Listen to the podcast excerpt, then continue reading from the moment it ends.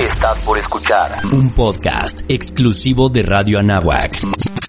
Jugadores, ¿qué tal? Bienvenidos. Ya estamos aquí en la Jugada Financiera, el programa favorito de todo mundo, que pronto, además, va a estar de terror este Exacto.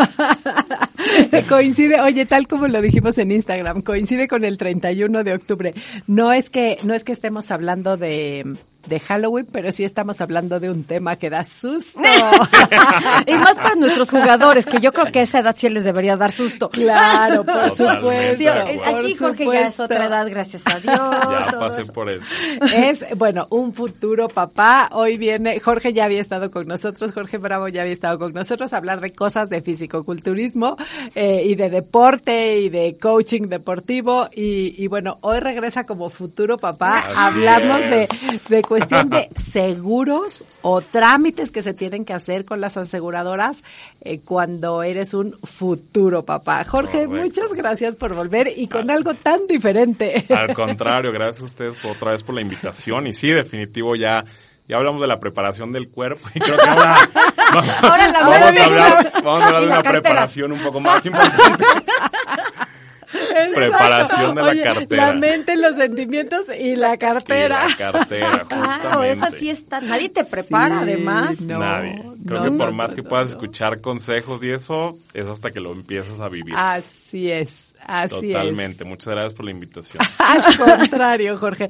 Muchas gracias por, por venir a platicarnos de esto de los seguros. O sea, habíamos tenido programas de seguros, eh, pero como que generalmente nos vamos al del coche, al de la casa, al de vida, eh, pero no sabemos si se tienen que hacer ciertos trámites cuando sabes que tu pareja está embarazada y, y, y bueno, eh, todo lo que implica exacto todo lo que todo lo que implica. Oye ojalá hubiera un como un así paso como a paso. Exacto. Oye o, o, un un ahorrito que fueras dando todos los meses para las compras de no esa del nacimiento de la me hubiera caído muy bien. Sí, claro ese tampoco te preparan y no hay seguros para eso exacto. Debería de haber de estos así que te dicen ahorra para para la colegiatura de tu hijo ahorra para la universidad ahorra para un negocio oye ahorra para el viaje de compras del bebé.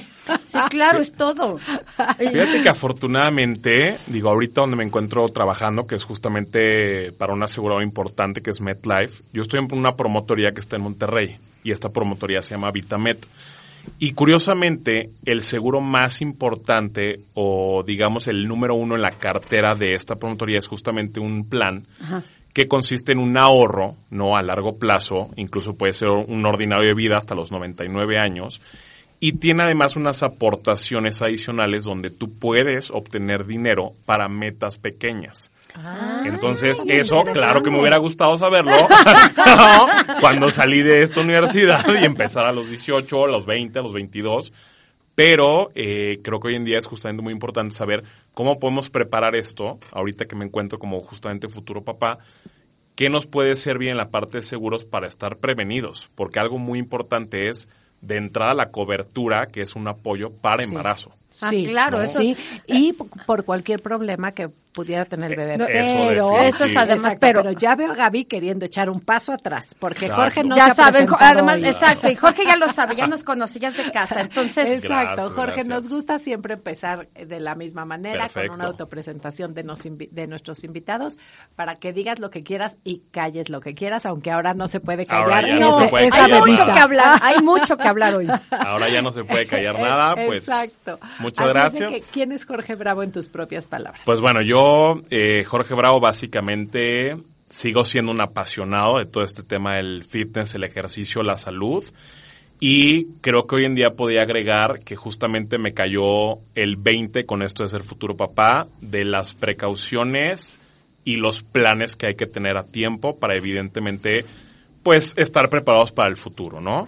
Creo que hoy en día me gusta definirme como alguien que le gusta ayudar a asesorar a las personas allá afuera, no solamente en la parte de cuerpo que ya lo hablamos, sino también hoy en día asesorar en la parte de prevención y cómo preparar un futuro para que vivas tranquilo. Claro. Creo que la parte de seguros, tengo una frase por ahí que dice, el seguro no es para usarse, es para vivir tranquilo. Claro. ¿no? Porque cuando se usa es que algo ya ocurrió. Exacto. Pero no tenemos tanto la cultura de los seguros aquí en México. La verdad es que creo que nos falta un poco. Y bueno, y antes de seguir, porque ya sé que nadie me va a detener. ya la conozco, pero está apuntando. Estoy entonces estoy esperando que termine de apuntar porque ya sé que va a preguntar antes de que siga yo platicando aquí con Jorge. ¿Quieres preguntarle? Sí, claro, yo soy la de las definiciones, porque me encanta esto que dices, que finalmente como tu esencia la llevas, ¿no? O sea, tú quieres ayudar a las personas con su salud, con su bienestar, con que se encuentren eh, bien emocionalmente y físicamente. Entonces pasaste, bueno, de esta ayuda em, en el ejercicio a ahora esta ayuda en cuestión de seguros para que vivan tranquilos. Pero pues hay una definición ahí clarísima, ¿qué es un seguro? Mira, un seguro básicamente consiste en una póliza que conlleva un tema de cobertura. Esto puede cubrir diferentes aspectos de tu vida, que puede ser un tema de protección, puede ser un tema de acumulación, puede ser un tema, Dios no lo quiera, de fallecimiento y puede ser un tema que cubre también la parte de accidentes y enfermedades.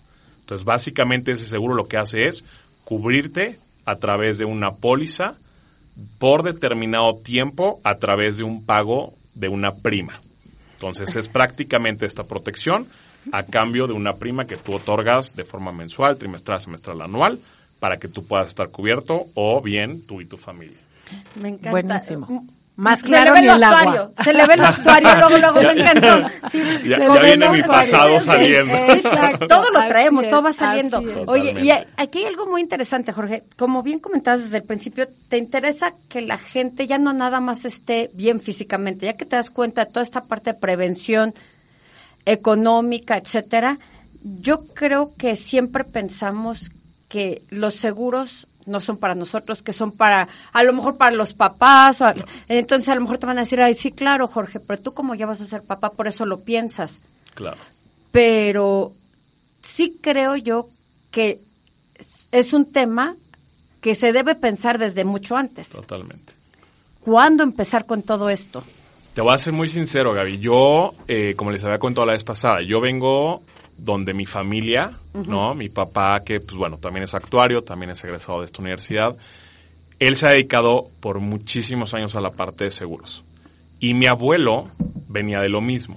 Entonces yo siempre crecí con la cultura de que los seguros se tenían que tener. ¿No? Empezando desde la responsabilidad de tu coche. Eh, yo a partir de los 25 años fue cuando mi papá por primera vez me dijo, ahora sí ahí está tu responsabilidad de tu seguro de gastos médicos mayores, porque a los 25 te sacan de una póliza familiar. Entonces ahí fue cuando yo empecé, incluso a los 25 decía, bueno, pero pues yo soy muy sano, me cuido, híjole, esto, este pago me está pegando en la parte financiera. Pero afortunadamente di gracias a Dios cuando se me activó la parte de lo de la columna. Ajá, claro. Yo tuve un incidente correcto. Me lastimé, justamente eh, tengo tres hernias de disco en la zona lumbar y ahí activé mi seguro de gastos médicos mayores. Y fue cuando agradeciste la cultura del seguro. Totalmente, totalmente. La verdad es que siempre lo tuve y en el momento que tuve que usarlo, agradecí que evidentemente no tenía yo que, pues obviamente, vender cosas, pedir préstamos, pedirle a la familia, o sea, realmente el seguro se activó y a mí me fue muy bien en la parte de pagos directos, de reembolsos, medicinas, fisioterapia, consultas, porque si me hubiera operado, que afortunadamente no llegué a ese punto, pues más o menos estábamos hablando de arriba de 800 mil pesos. Entonces, tú poder desembolsar esa cantidad, claro que hay gente allá afuera que la tiene, pero yo siempre he dicho, eso que tú tienes ahorrado, por más que tengas el patrimonio que sea, no lo quieres destinar a eso. Claro, ¿no? por supuesto. No, no, no, no. Además, puede que lo tengas, a lo mejor sí, pero lo tienes disponible. Exacto. Para usarlo esa es otra, que a lo mejor no lo tienes disponible para eso, que tú dices, ¿sabes qué?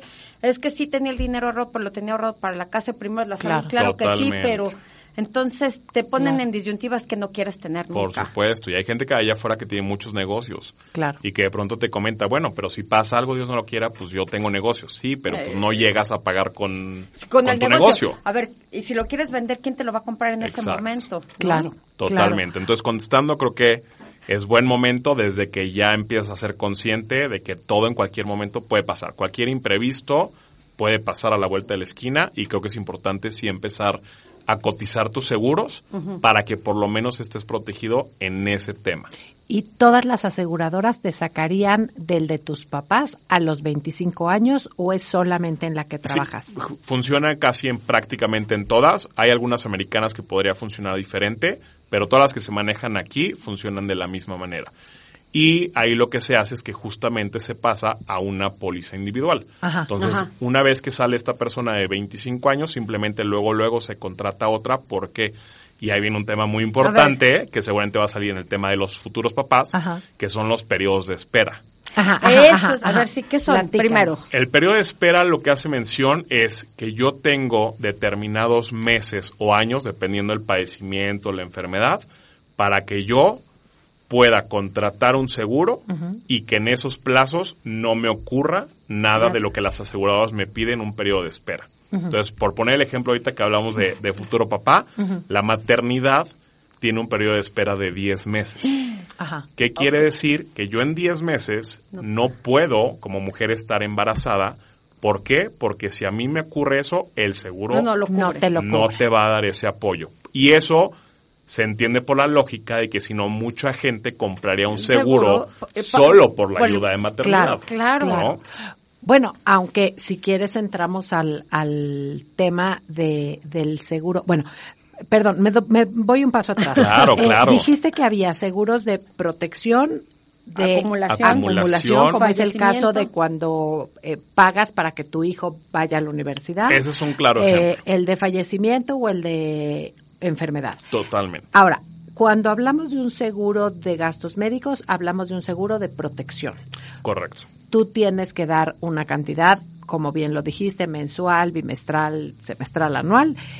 Y si te llegas a enfermar, entonces te protegen, o sea, te pagarían em, Así es. pues el hospital, en fin pero el embarazo no sabemos muy bien bien, o sea, como que hay muchos mm, mitos alrededor que si el embarazo, eh, que si que si el em, que si si te pagan el ginecólogo anterior o no, que si te pagan solamente si es cesárea, porque si es parto natural no, que, si el bebé luego luego entra o no, entonces y las nuevas formas de tener el bebé, porque ahora ya lo tienen en agua, lo tienen en... Entonces, todo eso. Yo creo que hay mucha información al respecto que no sabemos. Exacto. Entonces, ¿Por dónde quieres empezar? Mira, primero que estás embarazada.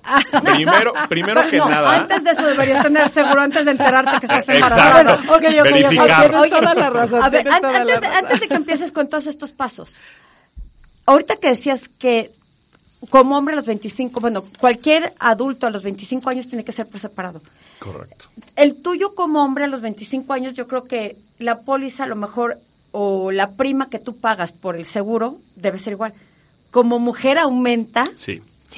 ¿Es más la de la mujer? Sí, sí, sí, es más caro por el hecho de que ahorita digo, aprovechando justamente ahorita que estamos en el mes de octubre, el tema del ah, cáncer de mama. El cáncer de mama. Si tú ah. cotizas, ahorita con lo que preguntaba Gaby, si tú cotizas a un hombre de 30 años con mismas condiciones, es decir, no fuma, tiene 36 años y cotizas a una mujer, el de la mujer va a ser más caro. Por el tema de los padecimientos que puede llegar a tener la mujer que no le dan al hombre. ¿Me explicó? Entonces pueden ser muchas cosas, por ejemplo, el hombre, pues digo, por naturaleza no se embaraza. Entonces, ¿no? entonces exacto, él no tiene una cobertura de maternidad, no tiene un apoyo, eh, y entonces hay muchos síntomas por los cuales de pronto cuando se cotiza un seguro mencionamos todo eso, ¿no? Mucha gente se quiere de pronto esperar y es realmente un argumento válido el decir el próximo año te va a costar más. Aún teniéndolo ya pagado, se va actualizando conforme a tu edad. Y eso hace que una póliza de seguros pues, sea bastante más cara. Y año con año puede ser. Año con año, si tú cotizas, eh, si empiezas a cotizar a los 25, es diferente que si empiezas a cotizar a los 26 y que a los 27. Totalmente de acuerdo. Sí, o sea, de hecho cuando tú llegues a los 26 ya pagas más prima. 27 más prima, 30 más prima.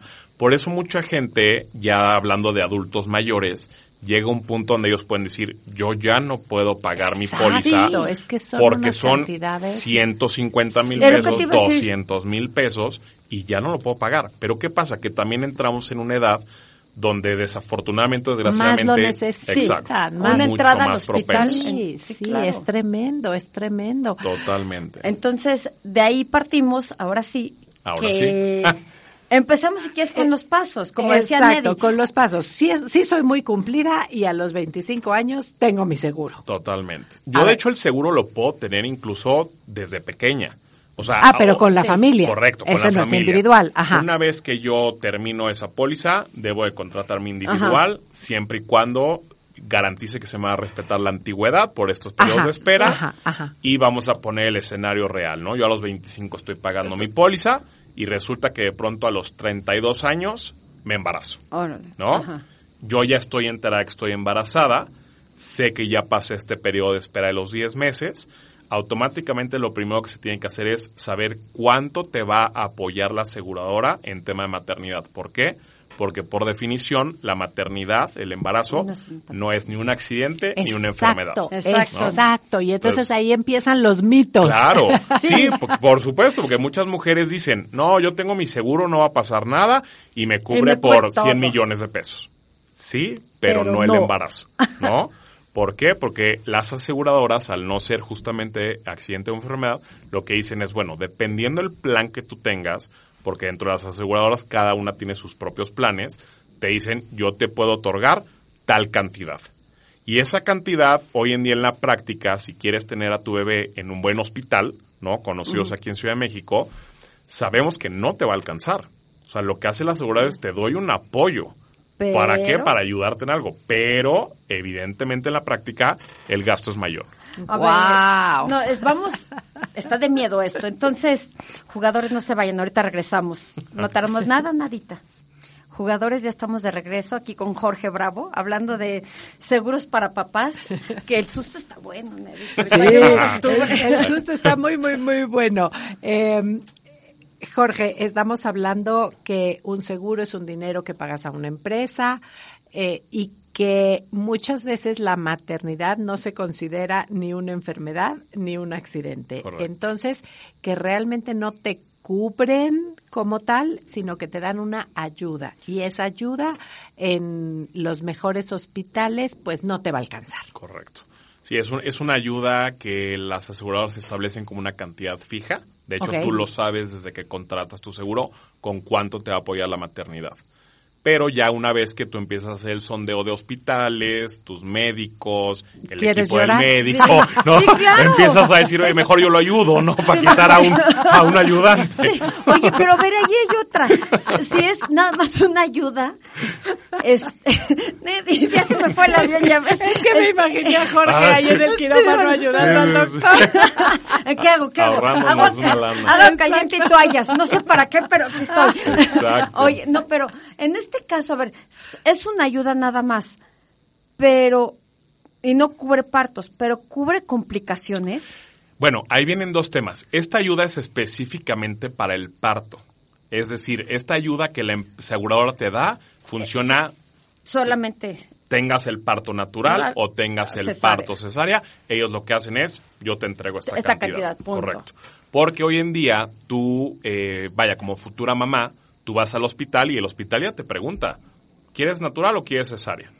¿Y qué método quieres? ¿Y cuánto? El hospital hoy en día te permite estar dos noches. Y Sí, al, como y un al tercer día te saca. Exacto. Tres días, ¿no? dos noches, pa- todo Exactamente. Y a un buen destino, porque para lo que cuesta es a un, a un BTP de un buen destino. Y entonces, como Alguien, ha mujer, esta- alguien ha eh, estado investigando costos. Ya, ya he estado checando todo. Y entonces con esta ayuda, ¿qué puede pasar? Que eso, pues al ser ayuda, te quita un peso económico, pero ahorita la pregunta que me hacías, que creo que es la más importante de todas, es esta póliza de seguro, si Dios no lo quiera, llega a haber una complicación, Ajá.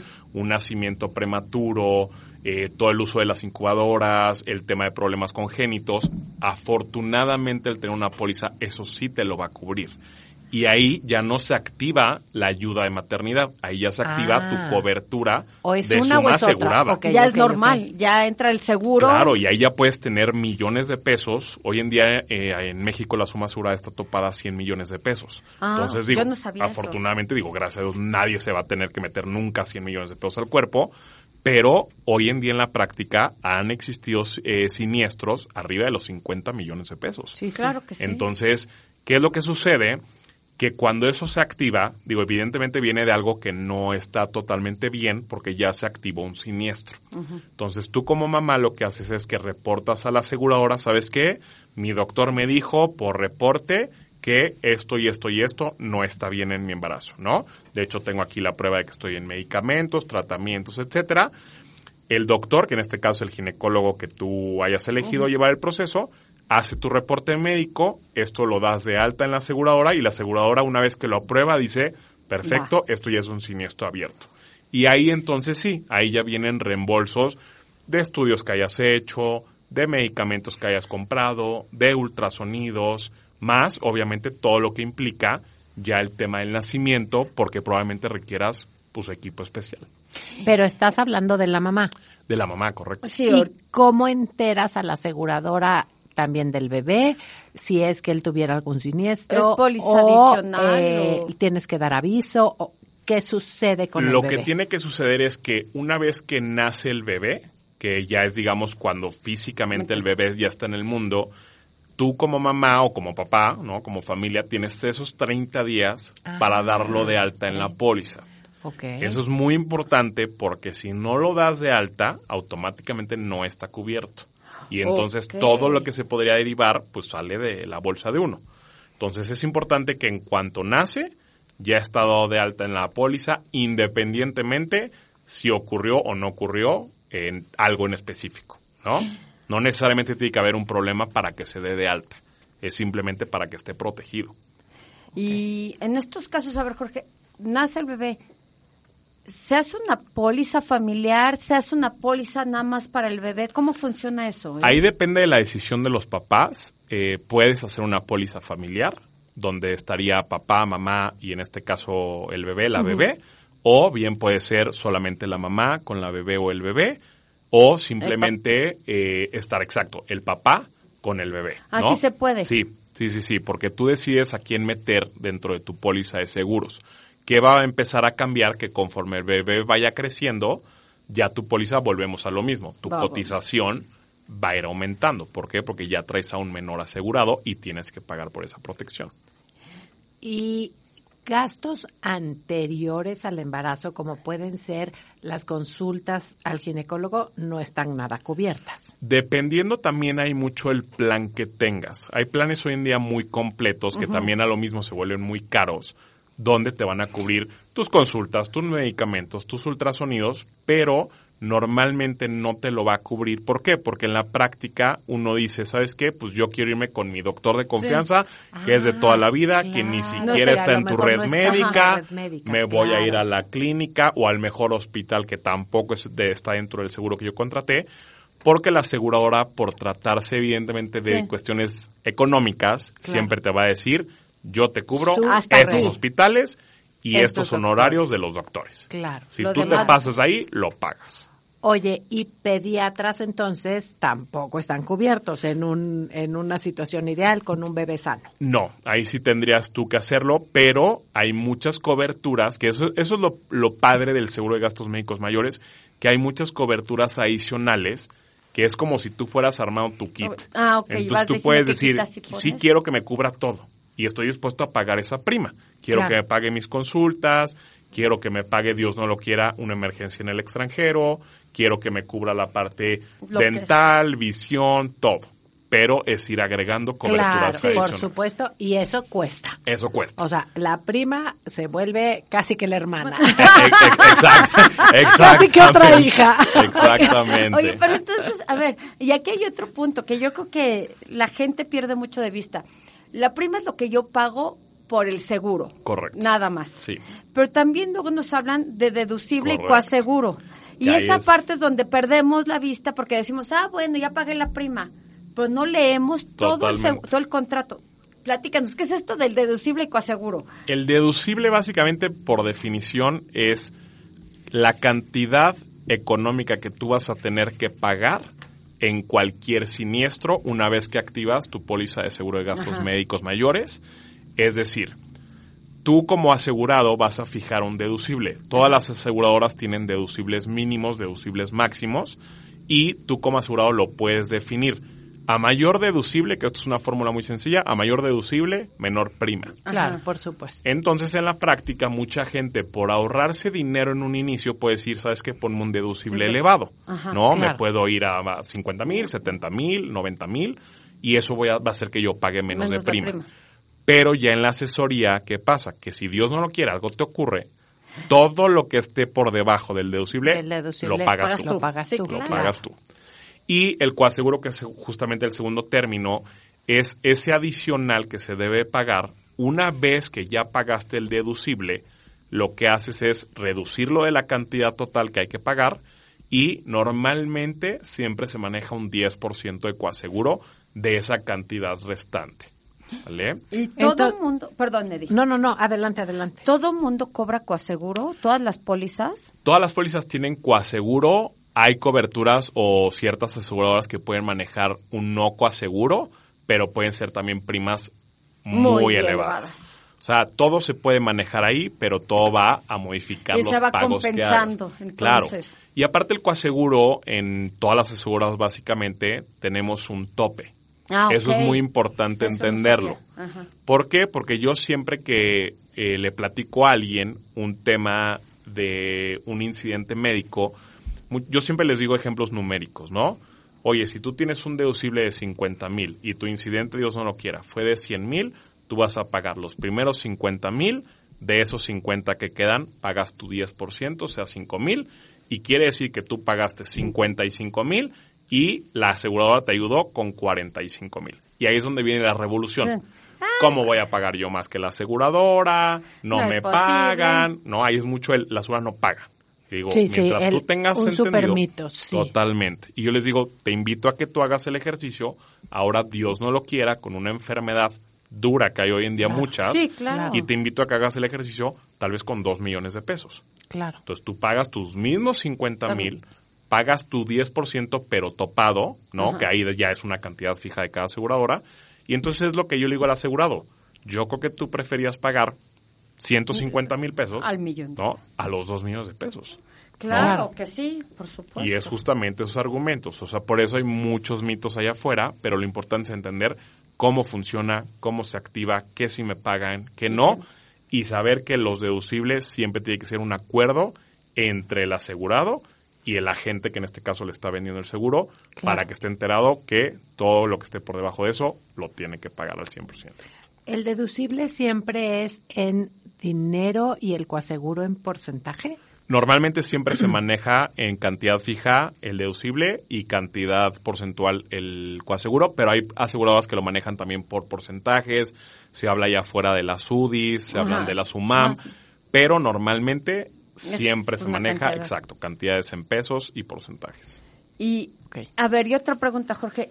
Y este deducible, por ejemplo, como comenzabas, como comenzamos el programa, empiezo a los 25 años contratándolo. Mi deducible va a ser menor cuando soy más joven que cuando vas aumentando de edad o el deducible es igual para todos, no tiene nada que ver con la edad. El deducible tú lo vas a fijar, pero normalmente en la práctica quien te lo logra acomodar es el agente. Ah, ok. El agente de seguros. Hay que confiar en él. Sí. Sí, no. En Jorge sí. Ajá, exacto. Si me ven a mí, sí. No, es que sí, a veces es otra. Claro, sí, no, te voy a decir por qué. Porque si yo le doy a mi cliente una, un deducible, vamos a pensar, muy bajo, él va a pagar mayor prima. Y yo agente tal vez lo que puedo tener en la cabeza es la comisión. ¿Por qué? Porque él me va a pagar más dinero. Un buen agente de seguros es el que realmente te va a asesorar conforme a tus posibilidades económicas con cuánto tú te sientes cómodo, que si Dios no lo quiera, yo siempre agrego esa palabra porque no estamos invitando a que pase algo. Por supuesto. Con cuánto tú podrías disponer en ese momento, como bien lo decías hace ratito, para cubrir ese siniestro. ¿Te queda bien 10, 20, 30, 40? ¿Cuánto realmente puedes sacar?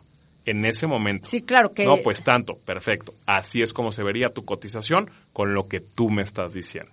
Claro. ¿no? Claro. Y ya depende de esa negociación, él lo puede subir, lo puede bajar y llegan a un acuerdo final. Yo tengo otras preguntas. Yo también, así como que, con la, la, voz de ñaca, ñaca, ñaca. Exacto, de nervio. eh, en, en mi época... Uh, no, no digo nada porque... No, la mayoría de las parejas, exacto. sí, no digo nada, no digo la nada. La mayoría de las parejas que teníamos hijos estábamos casados. Correcto. Y hoy eh, hay muchas parejas que deciden no casarse. Totalmente. Puedes meter a tu póliza de embarazo, o sea, si eres si eres mujer, me queda claro que ya lo tienes a los 25 años, si eres organizada y entonces te embarazas. Pero si eres hombre y no estás casado, ¿puedes meter a tu póliza a tu pareja? Sí, sí, sí, sí. Existe hoy en día justamente eh, la facilidad donde puedas meter a tu pareja actual, siempre y cuando esté en el acuerdo de que va a existir una persona que es justamente el contratante, y otra persona que es el solicitante. Es decir, si yo soy el titular de la póliza y a lo mejor metí a mi pareja como también asegurada, yo el día de mañana vamos a pensar que por azares del destino ocurre cualquier situación, yo como contratante puedo dar aviso a la aseguradora que esa persona ya no va a estar en mi póliza. Pero ah, no la podrías meter ya que está embarazada. Eh, si ella está asegurada con otra compañía, sí. O sea, yo la podría traer a mi póliza sin ningún problema pero si, ella no, sí la puedo asegurar, pero, si no pasado, exacto, pero si no ha pasado esos 10 meses, no la va a cubrir. ¿Cuál es el ideal? Que si yo soy una persona que vivo con mi pareja, no estoy casado, nos aseguremos los dos, digo, uno por prevención, el otro por si estamos buscando el tema del bebé, y que después de 10 meses se pueda ya planificar este tema de que quieren formar familia. ¿Para qué? Para que lo cubra a ella sin ningún problema. Ok. Oye, si tenemos a alguien, ¿te acuerdas de Iker? Iker planeaba todo y decía. Todo. Todo. Un amigo que vino aquí nos decía, es que, a ver, primero fue la boda, ya sabes, de que tenía su hojita de Excel, su presupuesto, todo, todo, Listo. Sí, porque además es comunicólogo, entonces empezó a organizar. y sí, muy bien. Ah, y de repente nos dice, ¿qué cariño me casé? Muy bien, felicidades y ahora para el bebé, entonces no pueden nacer antes de tal fecha. Bueno. Sí, sí, es que te, vuelves actuario yo que todo el mundo calculando sí, yo lo que tiene que Y ahorita me acordé exactamente de eso, que él decía, a ver, no, entonces no puede ser antes, nos tenemos que esperar y entonces tal fecha y entonces el tiempo que pasa, yo decía, claro, claro pero no lo vemos así, la verdad es que nunca lo pensamos. Y bueno, es que estoy, nada más nos queda, todavía nos queda un minuto. Un minutito, sí. Este, un minutito. Pero, a ver, rapidísimo, Jorge. ¿Afecta en algo? Porque me quedé pensando, si cuando nace el bebé lo pones en tu póliza o en el o en la póliza de la mamá, ¿cambia en algo que en la póliza de quién está? Eh, va a cambiar en el sentido de que ya de entrada el costo de la mujer es más caro. Ajá. Ah, Pero eh, la tendencia o normalmente, no, lo que sucede es que ya cuando llega este primer bebé, normalmente ya convierten en una póliza familiar. Eh, es justo lo que te iba eh, eh, a, decir. Bueno, nos quedan 20 segundos. Si quieren, con eso empezamos el, sí, el, siguiente. sí, sí, sí, pero rapidísimo, que diga sus redes, Jorge, antes de que nos vayamos a... En Instagram estoy como arroba fit-jb87 y en Facebook estoy como Jorge Bravo. Perfecto, sí, nosotras ya te seguimos ya, desde ya, que ya, desde, desde, ustedes. Sí, ya Muchas gracias. Fans. A ver, ya estamos aquí de regreso, jugadores, y rapidísimo, nada más retomando un poco, hablábamos al final del bloque anterior acerca de las pólizas familiares. Si haces póliza familiar, la prima puede ser más económica, ¿tienes algún beneficio? Sí, lo que ahí puede suceder es que justamente al juntar eh, a estos tres miembros que hablamos de la pareja y el bebé en camino o nuevo bebé, ya la póliza lo que hace es que te cotiza a nivel familiar. Entonces el cotizador lo que hace es que justamente te arroja, no es un descuento, no es un precio especial, sino que dice, ok, para mí es una sola póliza con tres personas, ¿no? En, es como lo que funciona en el tema de coches, que yo no estoy muy metido, pero es como cuando cotizas por flotilla, ¿no? Es más barato. Ah, ok. Entonces, a lo mejor el deducible podría disminuir un poco porque la misma familia, de la misma familia va a salir el deducible. Es lo, es lo que se me ocurre. Lo que, pasa es que el deducible, tú lo que vas a hacer es que cada celebración de año de tu póliza puedes cambiarlo. Ah, no, más bien, la prima es la que la saldría. la prima es la que podría salir más económica porque es familiar. Eh, correcto. O sea, la prima es justamente lo que tú te puedes ahorrar a que si tú cotizaras a las tres personas por individual, Exacto. va a ser más caro a que hayas obtenido una póliza familiar. Ok. O sea, Eso es lo que la suponiendo, práctica hay que hacer. Eh, no sé, la, poli, la prima de del papá solito 10 mil pesos, la prima de la mamá con el bebé por su parte 15 mil, o sea que ahí estaríamos en 25 mil y a lo mejor se va a 22 mil. Correcto. Sí, a lo correcto. Y aparte también en un inicio, pues puedes tal vez cambiar justamente deducibles y entonces tal vez todavía le ganaste más a la prima o tal vez ya lo quieres poner más bajito para cubrir cualquier cosa Dios no lo quiera, entonces tal vez estás dispuesto a pagar un poquito más. Okay. Sí, es un juego como financiero, pero siempre a la conveniencia de los asegurados. ¿Y tú lo recomendarías, Jorge, en el caso de que no estuvieran casados?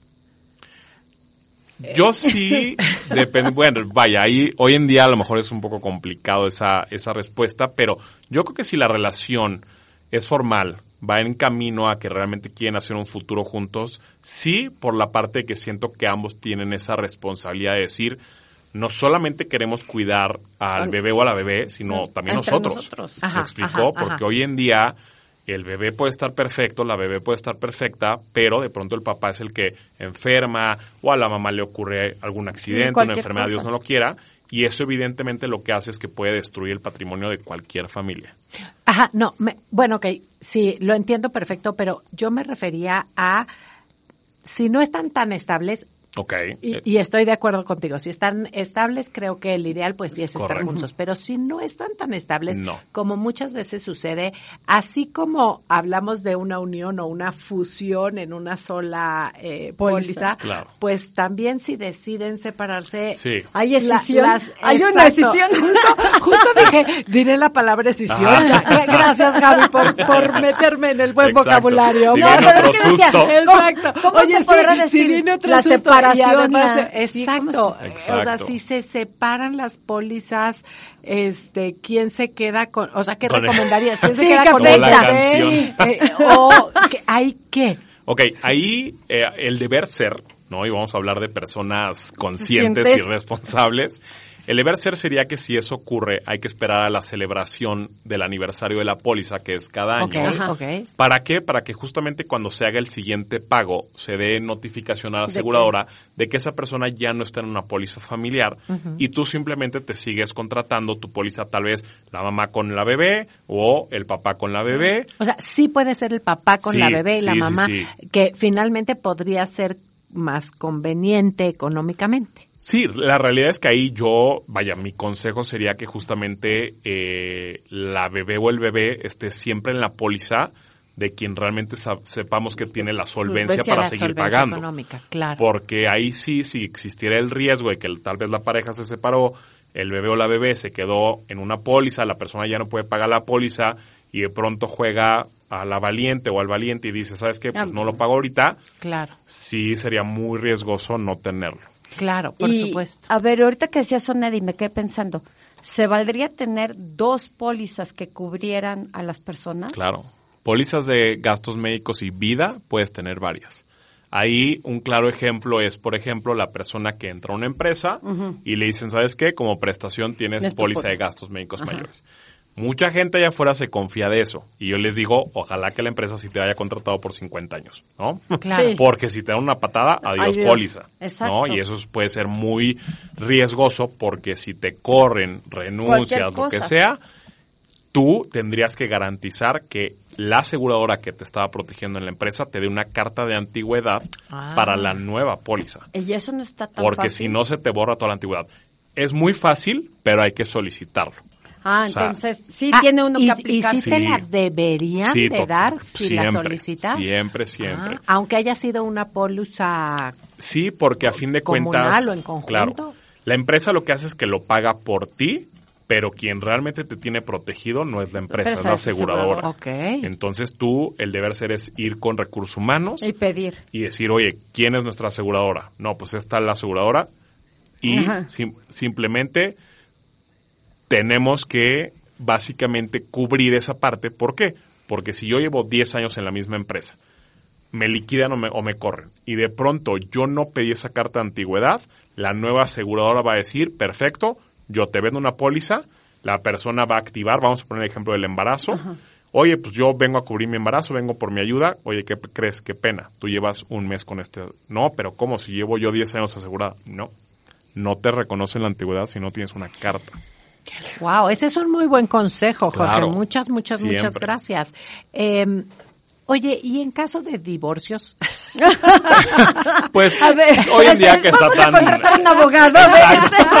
un, consejero eh, matrimonial. ¿Podría seguir en tu póliza el divorciado? Por supuesto, digo, un claro ejemplo, espero que mis papás lo tomen con cariño, pero un claro ejemplo son mis papás. Mis papás están divorciados hace muchos años y mi mamá sigue estando dentro de la póliza de seguros. Y de hecho ah. están ellos, ellos, por ejemplo, están en una póliza familiar donde está papá, mamá, ¿no? Hermana, y mi hermano y yo, que ya obviamente somos mayores a 25, ya cada quien tiene su póliza. Entonces sí, sin problema. Muy interesante. Entonces no necesitarías decirle a la aseguradora que estás divorciado, porque simplemente sigues... sigues mientras lo sigas pagando no hay problema. Mientras, exacto, mientras esté el dinero, el estatus... Como diría mi abuelita. Y jugadores, antes de que se me olvide, acuérdense, estamos 1670 de la M, Esperemos que nos estén viendo también en Facebook Live, en YouTube. Y si no, por favor, búsquenos después ahí en las redes y en Spotify y en iBox. Entonces, rápido el comercial. Entonces, pero a ver, aquí hay algo también que, que me salta, Jorge. Una amiga siempre decía que el seguro de vida es el acto de amor más grande que hay en el mundo porque le dejas el seguro a alguien, el dinero, a alguien que tú ya no lo vas a disfrutar, no lo vas a vivir ni nada. Pero en este caso, además de un acto de amor porque es preocuparte por la otra persona, también es preocupación propia del bolsillo. Y te voy a decir una cosa, en la práctica no hay una frase que dice a las esposas no les gusta el seguro de vida, pero a las viudas sí. que, es, justamente ese tema de la protección. es que el seguro de vida en realidad se debería de llamar seguro de muerte, ¿no? Porque pues es cuando... Te voy a decir una cosa. Te vas para allá arriba. Ahí hay otro tema.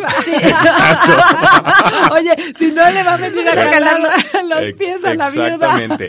En la práctica, fíjate que ahí hay un tema también muy interesante, que es justamente, hoy en día mucha gente confunde eh, lo que es incluso seguro de gastos médicos mayores con vida, ¿no? Que dice, no, es que yo estoy protegido si me pasa algo. No, vida lo que te cubre son dos cosas y son dos planes diferentes. Te puede cubrir fallecimiento, que es lo que normalmente pueden adquirir para proteger a la esposa, a la familia, a los hijos, lo que sea, pero también hay muchos productos de sobrevivencia, que es. justamente la parte de decir, yo quiero estar seguro de que si Dios no lo quiera, algo me pasa, mis hijos, mi esposa, lo que sea, reciban una cantidad. Pero también quiero garantizar que si yo sobrevivo esos 20 años, 30 años, ese no sea mío. Claro. Ah, claro. Y eso existe. O sea, hoy en día existen los productos justamente que es yo hago una apuesta de inversión a 20 años, a 30 años o a mi retiro para ese dinero yo obtenerlo.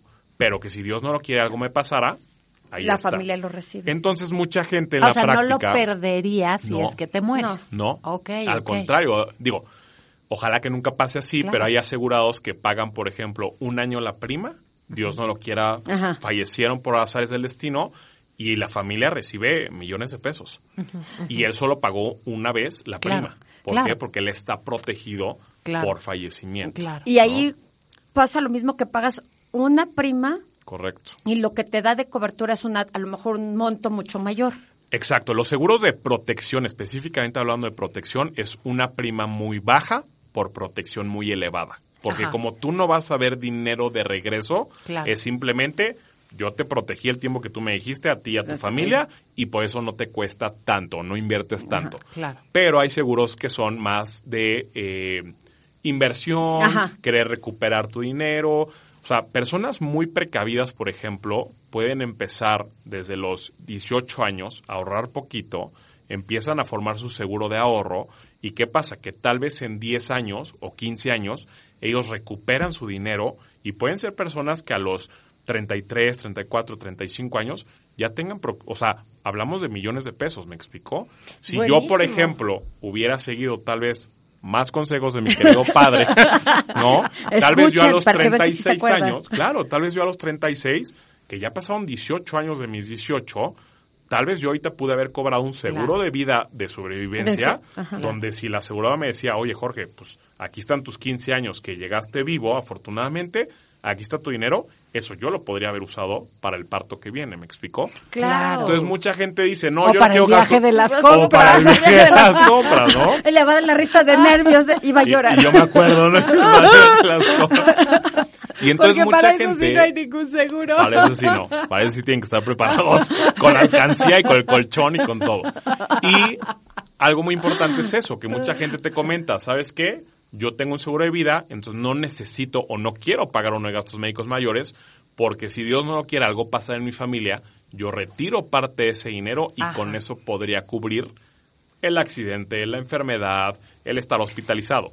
Pero yo lo veo riesgoso. Yo siempre recomiendo tener de forma independiente tu seguro de gastos médicos mayores y tu seguro de vida. Es que, a ver, eso es importantísimo. Ahorita, de verdad, Jorge, lo, lo has dicho varias veces y Neddy también lo dijo hace rato pero tener un buen asesor sí. y que analice tu caso específico, no de me metí en internet y me apareció que como tengo 25 años, mi seguro es de tanto y que te cubre no sé Exacto. y cómo va a funcionar no sé.